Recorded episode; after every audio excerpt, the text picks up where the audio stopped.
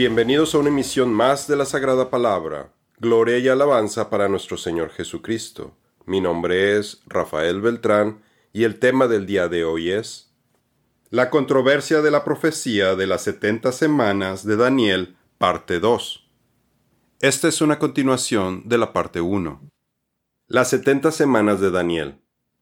Esta asombrosa profecía en Daniel 9, del 24 al 27, nos da el detalle de la llegada del Mesías, su ministerio, el año en el que lo matarían, el castigo a quienes lo mataron y el objetivo de su venida, el poner fin a nuestros pecados. Pero Satanás, a través de sus agentes, en este caso el jesuita Francisco Rivera, manipuló esta profecía de Daniel para que el Papa no fuera acusado de ser el anticristo, para lograrlo, Rivera inventó una doctrina en la que insertó una pausa ficticia entre la semana 69 y la 70 de esta profecía, para argumentar que la bestia sería revelada hasta la setentava semana, en los últimos siete años de nuestra era. Esta falsa teología se denomina futurismo y fue adoptada por el cristianismo a través de John Darby y Cyrus Schofield quienes enseñaron que la última parte de la profecía de Daniel ocurriría en el futuro. Para mayor información acerca de cómo se desarrolló este engaño, puede ver nuestro artículo El origen de la doctrina de la pretribulación. El adversario de esta forma desvía nuestra atención de la verdad y no nos permite ver en las escrituras una prueba contundente que Daniel 9 valida quién es el Mesías Tal vez por esta misma razón los judíos tienen prohibido estudiar Daniel 9 o Isaías 53. La profecía de las setenta semanas fue explicada a Daniel por el ángel Gabriel, y les recomendamos que lean todo el capítulo 9 de Daniel para que comprendan mejor el contexto de la profecía que nos relata que después de que Daniel entiende que su gente regresaría a Jerusalén después de setenta años de desolaciones, hace una oración de intercesión para el perdón de los pecados hechos por su gente, los judíos, quienes pecaron, se rebelaron actuando de forma malvada al no seguir los mandamientos de Dios, y cometieron toda clase de iniquidad en contra del Señor. Entonces el ángel se le aparece con la respuesta a su oración y le confirma que en setenta semanas los judíos recibirán al Mesías, quien los salvará de sus pecados. Vaya que Daniel nos muestra el gran poder de la oración, y con su bellísima oración el Mesías y su plan de salvación son revelados. El capítulo 9 del libro de Daniel no nos está hablando del final de los tiempos, ni del anticristo, ni de los últimos siete años de esta era, sino del perdón de los pecados, y este evento ya ocurrió hace casi dos mil años. Estas mentiras fueron introducidas por el jesuita Francisco de Rivera y se han desarrollado diferentes falsas doctrinas por casi quinientos años a raíz de esto. A continuación veremos más detalle acerca del cumplimiento de esta profecía, apoyándonos en los estudios bíblicos de David Nicao Wilcoxon, de su libro The 70th Week of Daniel 9 Decoded. Ahora veamos los últimos cuatro versos de Daniel 9, del 24 al 27, que nos hablan de esta profecía. Setenta semanas están determinadas sobre tu pueblo y sobre tu santa ciudad para acabar la prevaricación y concluir el pecado, y expiar la iniquidad, y para traer la justicia eterna, y sellar la visión y la profecía, y ungir al santo de los santos. Daniel 9:24. El periodo de setenta semanas que está utilizando el ángel para la profecía no son semanas literales, porque 490 días son un año y cuatro meses. El periodo que es más aceptado por los teólogos es el Shemitah o años sabáticos, por lo que tenemos 70 periodos de 7 años o 490 años en total. Este periodo es el mismo tiempo en el que los judíos violaron el mandamiento del Señor al no dejar descansar la tierra cada siete años. durante 490 años o 70 Shemitah, según el mandato en Levítico 25 del 1 al 10, y por ello fueron juzgados y castigados por Dios, y pasaron 70 años desterrados en Babilonia. Y ahora el Señor les estaba dando a los judíos la oportunidad por los mismos 490 años para que se preparen enderezando sus caminos y regresando a Dios antes de que viniera el Mesías, quien redimirá sus pecados si ponen su fe en él. Esta profecía tuvo cumplimiento en Jesucristo. Con su sacrificio limpió todo pecado, transgresión e iniquidad de todo aquel que cree en él, y además con su victoria sobre la muerte nos brinda vida y justicia eterna. El versículo termina revelándonos quién va a dar cumplimiento a esta profecía llamándolo el Santo de los Santos, quien va a ser ungido, por lo que podemos ver que el Mesías, que significa el ungido, solamente puede ser Dios, por lo que Jesucristo es el único quien puede cumplir con esta profecía. Ahora continuemos con el siguiente versículo, que nos revela cuándo empezó el conteo de los 490 años. Sabe pues y entiende que desde la salida de la orden para restaurar y edificar a Jerusalén hasta el Mesías príncipe habrá siete semanas y sesenta y dos semanas. La plaza volverá a ser edificada y el muro en tiempos angustiosos. Daniel 9:25. Entonces los 490 años empezaron cuando se dio el edicto para reconstruir la ciudad de Jerusalén. Pero como vimos en nuestro artículo, Una carta del futuro, parte 3, hubo tres grupos de judíos que regresaron de Babilonia. El primero con Zorobabel en 538 a.C., el segundo con Esdras en el año 457 a.C. y el tercero con Nehemías en el año 444 a.C. El primer grupo fue designado para reconstruir el templo, pero no Jerusalén. Después tenemos al tercer grupo, el de Nehemías, el cual por años pensé que era el grupo que iniciaría el conteo de tiempo de la profecía de Daniel, porque en las escrituras Nehemías dice Si le place al rey, envíeme a Judá para que yo la reedifique y después de ser supuestos basados en años proféticos de 360 días descritos por Sir Robert Anderson en su libro The Coming Prince, concluyó que la crucifixión de Jesucristo ocurrió en el año 32 después de Cristo.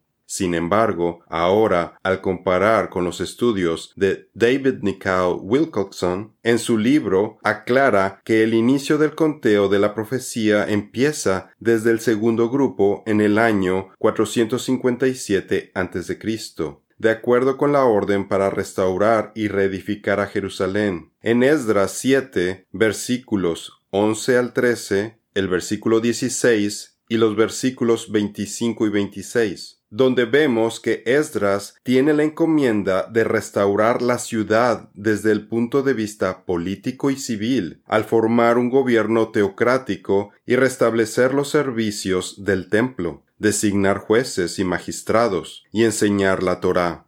Y la pista que nos dice que también se le pide que edifique la ciudad estructuralmente, la encontramos en un libro apócrifo dentro de la Septuaginta, en Primera de Estras 2 del 17 al 19, que dice Al rey Artajerjes, nuestro señor, de tus siervos, el registrador Atumus, el escriba Samelius, y el resto de su consejo, y los jueces que están en Celesiria y Fenicia, que ahora sepa nuestro Señor el Rey, que los judíos que han subido de ti a nosotros, habiendo venido a Jerusalén, y están edificando esa ciudad rebelde y perversa, y están reparando sus plazas y muros, y están echando los cimientos de un templo, Ahora bien, si se edifica esta ciudad y se terminan sus muros, no sólo se negarán a dar tributo, sino que incluso se opondrán a los reyes. Entonces, aclarado el punto de partida, tenemos que agregar las setenta semanas de años o cuatrocientos noventa años en tres periodos, como el primero de siete semanas, 7 por 7, 49, el segundo de 62 semanas, 62 por 7, 434, y el último de una semana, 1 por 7, 7, lo que nos da los años 457 a.C., 408 a.C., 27 después de Cristo y 34 después de Cristo. Los primeros 49 años representan el tiempo en el que la ciudad y el liderazgo judío es restaurado. El periodo entre el 27 y 34 después de Cristo representa la setentava semana cuando el Mesías moriría, como vemos en los siguientes versículos. Y después de las sesenta y dos semanas se quitará la vida al Mesías, mas no por sí, y el pueblo del príncipe que ha de venir destruirá la ciudad y el santuario.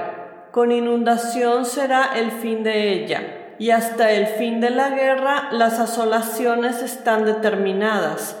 Daniel 9:26 este versículo es donde empieza el engaño que introdujo el jesuita Francisco de Rivera, al identificar al príncipe como el anticristo, que aparecería al final de los tiempos después de una pausa ficticia entre las semanas 69 y 70. Otra teoría que se desarrolló después de que este versículo fue tomado fuera de contexto fue que el príncipe fue el general romano Tito, hijo del emperador Vespasiano, cuyo ejército desoló el templo y la ciudad en el año 70 después de Cristo. Pero la correcta interpretación para saber quién es el príncipe en este versículo la hallamos en el mismo contexto del pasaje, porque el ángel utiliza la palabra Nagid, la misma que encontramos en el versículo anterior cuando habla del Mesías príncipe. En hebreo, Meshiach Nagid, por lo que podemos asumir que el príncipe es el mismo Mesías, porque esta es la única parte en la Biblia en la que se utiliza esta expresión para designar al Mesías, descartando toda posibilidad de que sea el anticristo o el general Tito, por lo que el pueblo del príncipe se refiere a los judíos mencionados por Daniel una y otra vez en Daniel 9, versículos 16, 19, 20 y 24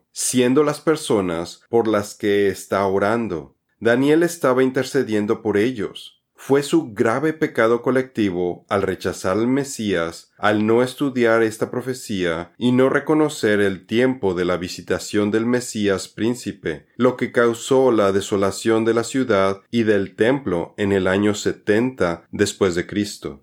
Jesús dice, te derribarán a tierra y a tus hijos dentro de ti y no dejarán en ti piedra sobre piedra, porque no conociste el tiempo de tu visitación.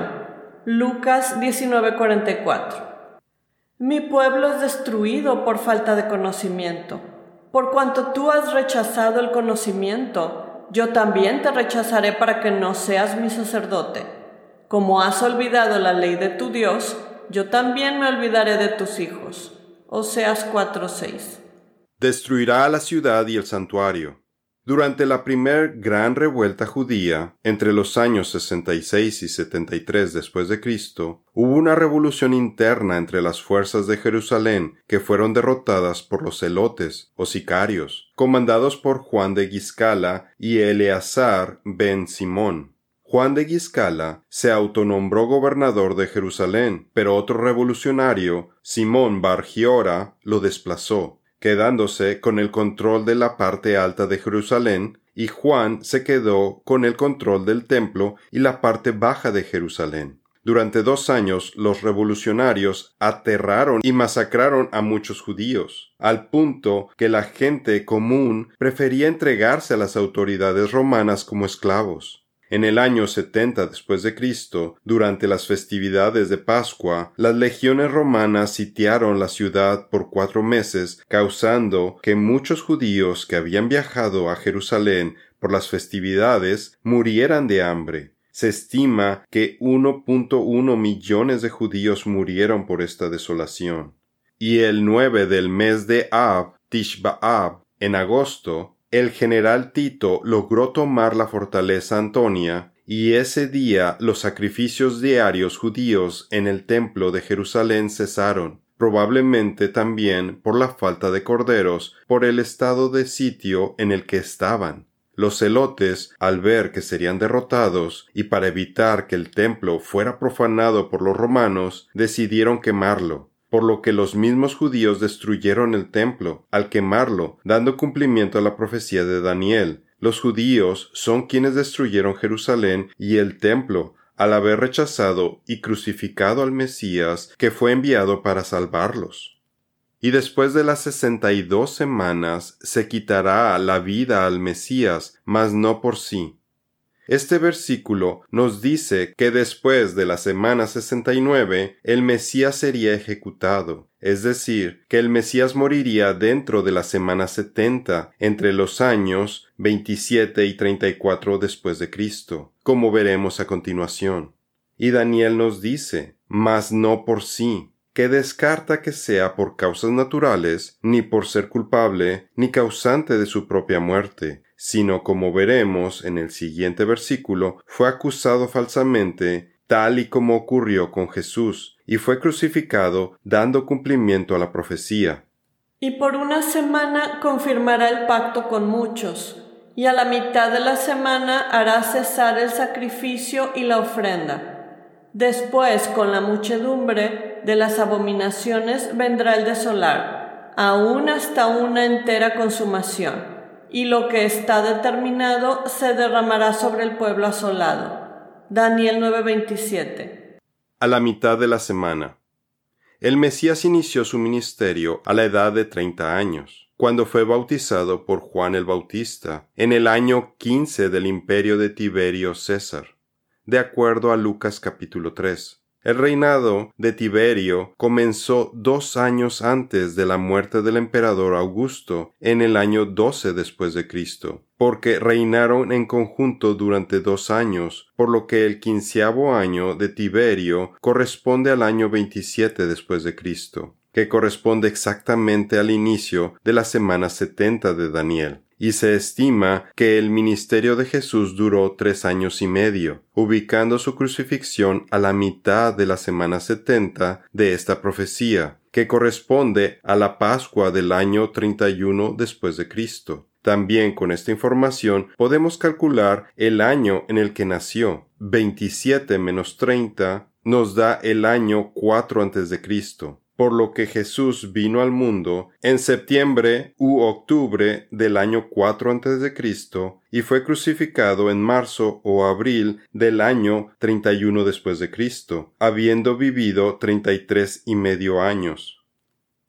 A la mitad de la semana hará cesar el sacrificio y la ofrenda.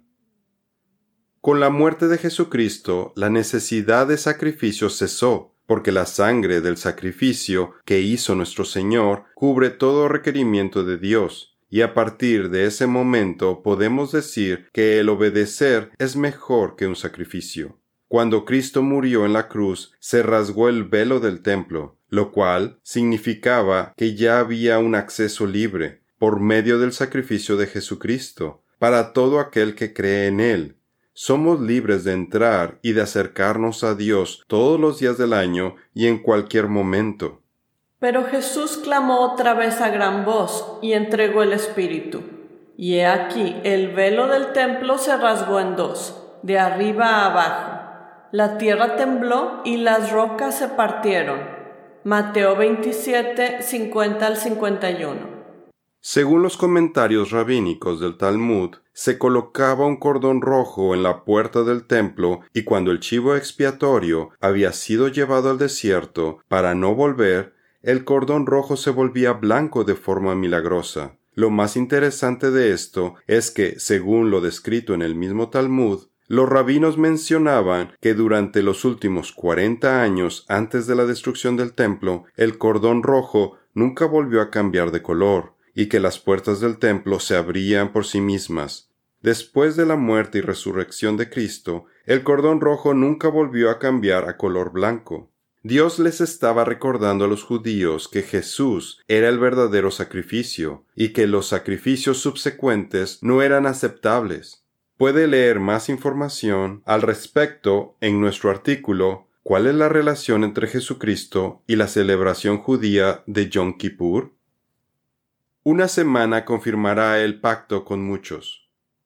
Por el engaño de la falsa pausa en la profecía de Daniel 9 que promueve el futurismo, muchos teólogos y pastores especulan que el pacto en esta frase representa la firma de un acuerdo de paz para Israel que firmará el anticristo con las naciones y que este evento dará inicio a un periodo de siete años de tribulaciones llamado la semana setenta de Daniel. Pero como hemos visto, esto no es cierto y no va a ocurrir, porque esta profecía no habla del anticristo. La profecía de Daniel no es la profecía de las 353 semanas y contando, para que incluya eventos que ocurrirán en el futuro. Y como hemos visto, esta profecía de setenta semanas de años sabáticos ya fue cumplida con la primer venida de Jesucristo. Pero lamentablemente esta enseñanza equivocada está muy difundida hoy en día y provoca que las verdaderas profecías de la segunda venida sean forzadas dentro de un periodo de tiempo de siete años, como parte del engaño de Satanás. Satanás es astuto y ha manipulado esta profecía para crear falsas expectativas que pueden causar que las personas pierdan su fe cuando vean que la semana 70 de Daniel no se cumple en el futuro. Pacto. El pacto al que se refiere Daniel 9:27 es el que se menciona en Daniel 9:4 es el pacto eterno que hizo nuestro Señor Jesucristo con Abraham, que incluye a todo aquel que ama a Dios y guarda sus mandamientos. Nuestro Señor Jesucristo vino a confirmarlo y a ratificarlo con su sangre, como el Cordero Pascual. Y por una semana se refiere a que Jesús confirmaría el pacto que hizo con Abraham con muchos judíos durante una semana, que corresponde a la semana setenta de esta profecía. Por eso vemos en las Escrituras el énfasis que tenía Jesús y sus discípulos de promulgar el Evangelio exclusivamente a los judíos por lo que la profecía nos dice que en la semana setenta el pacto sería confirmado, y su cumplimiento ya sucedió a través del Mesías, quien lo hizo en dos partes, a través de su ministerio de tres años y medio a los judíos, durante la primera mitad de la semana setenta hasta el día de su muerte, y la segunda parte a través de sus apóstoles, quienes llenos del Espíritu Santo continuaron predicando el Evangelio a los judíos, el pueblo del Mesías príncipe, durante la segunda mitad de la semana setenta, la cual terminó con la muerte de Esteban, que se estima fue en el año treinta y cuatro después de Cristo. Los estudiosos del Nuevo Testamento consideran que la conversión del apóstol Pablo ocurrió en el año 34 después de Cristo, y también consideran que la muerte de Esteban ocurrió el mismo año. Esteban fue el último profeta que Jesús envió a los líderes judíos, quienes continuaron rechazando a Jesús como el Mesías. Cuando acabaron las setenta semanas de esta profecía, el pacto se extendió a los gentiles de todas las naciones del mundo. La muerte de Esteban también inició una serie de persecuciones de creyentes, quienes huyeron de Israel, emigrando a otros países, llevando consigo el Evangelio, y la palabra del Señor se extendió a los gentiles. Así que también a los gentiles ha concedido Dios el arrepentimiento que conduce a la vida. Ahora bien, los que habían sido esparcidos a causa de la persecución que sobrevino después de la muerte de Esteban, llegaron hasta Fenicia, Chipre y Antioquía, no hablando la palabra a nadie, sino solo a los judíos. Pero había algunos de ellos, hombres de Chipre y de Sirene, los cuales al llegar a Antioquía hablaban también a los griegos, predicando el Evangelio del Señor Jesús. Hechos 11, 18b al 20. Después con la muchedumbre de las abominaciones vendrá el desolar, aún hasta una entera consumación, y lo que está determinado se derramará sobre el pueblo asolado. Esta parte de la profecía nos habla de la destrucción del templo en el año 70 después de Cristo, que ya vimos ocurrió casi cuarenta años después de que Jesús lo predijo.